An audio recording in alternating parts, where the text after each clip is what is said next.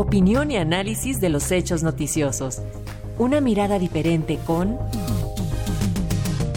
Jorge Meléndez Preciado. Y justamente para hablar de cuestiones laborales y de este primero de mayo, las celebraciones y lo que queda pendiente, tenemos el comentario de nuestro compañero Jorge Meléndez. Primero de mayo y las nuevas batallas de trabajadores.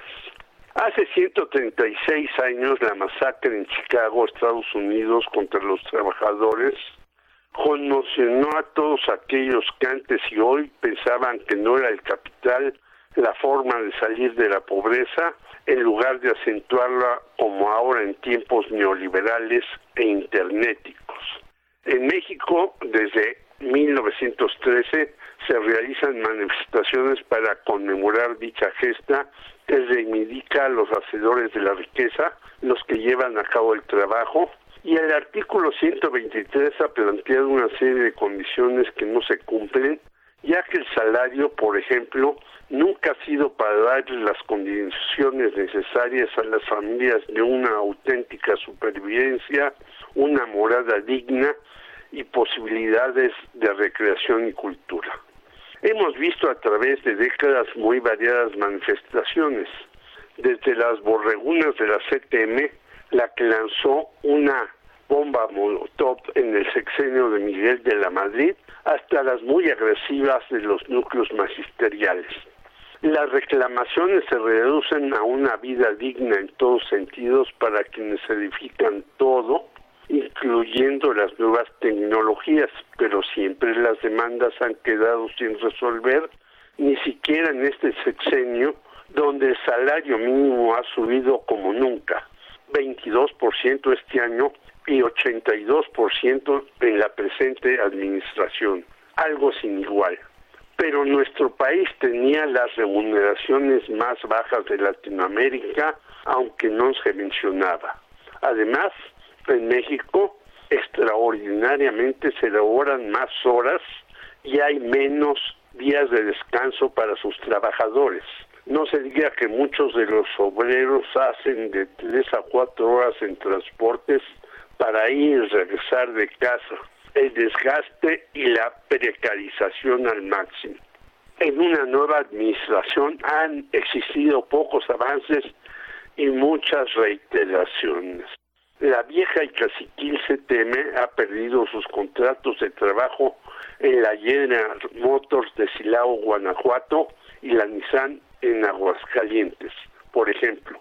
Pero el mafioso sindicato de Pemex sigue en manos de Ricardo Anildana, quien utilizó millones de pesos de dicha institución para la campaña de Francisco Labastido Ochoa del PRI en el año 2000.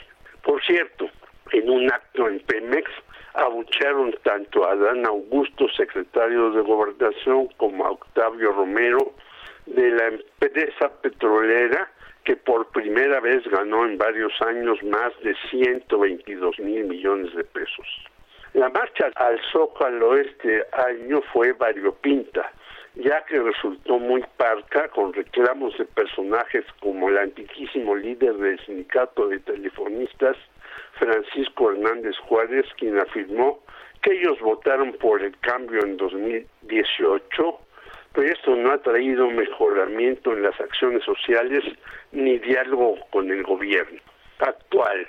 Algo en lo que los maestros de la CENTE quienes concluyeron con un baile. Hubo asimismo la participación de los jóvenes del colectivo Tenemos que hablar, quien planteó audazmente un sindicato nacional de medios de difusión y sentenció, la explotación laboral mata periodistas. Hay que señalar que de 1980 a 2007 el número de obreros aumentó de 1.900 millones a 3.100 millones, pero no elevó la calidad fuerza y decisión en los asuntos principales mundiales, desgraciadamente no ha sido una clase para así como lo planteaba Carlos Marx, con el fin de lograr su emancipación y la transformación del mundo. México es uno de los países donde el sindicalismo organizado es muy raquítico, según la Organización Internacional del Trabajo. La toma de nota y los contratos anticipados, entre otras cuestiones, lo han impedido. El Instituto Mexicano de Seguro Social plantea que hay 21 millones de afiliados a la mencionada institución, pero 31.6 millones están en la informalidad. Y el caso de las mujeres ha empeorado en el trabajo en muchísimos sentidos, al decir de ejecutivas de transnacionales. Debemos anotar que el 84% de los que laboran prefieren realizar sus actividades de manera híbrida, o sea, más en casa que asistir a sus establecimientos. Que las nuevas tecnologías han mediado la cohesión y fuerza de los trabajadores, ya lo planteaba Gunther Wallraff en el libro Con los perdedores del mejor mundo, donde censura los nuevos oficios de repartidores de diferentes compañías que necesitan organizarse y defenderse a quienes ahora ya les cobran un impuesto.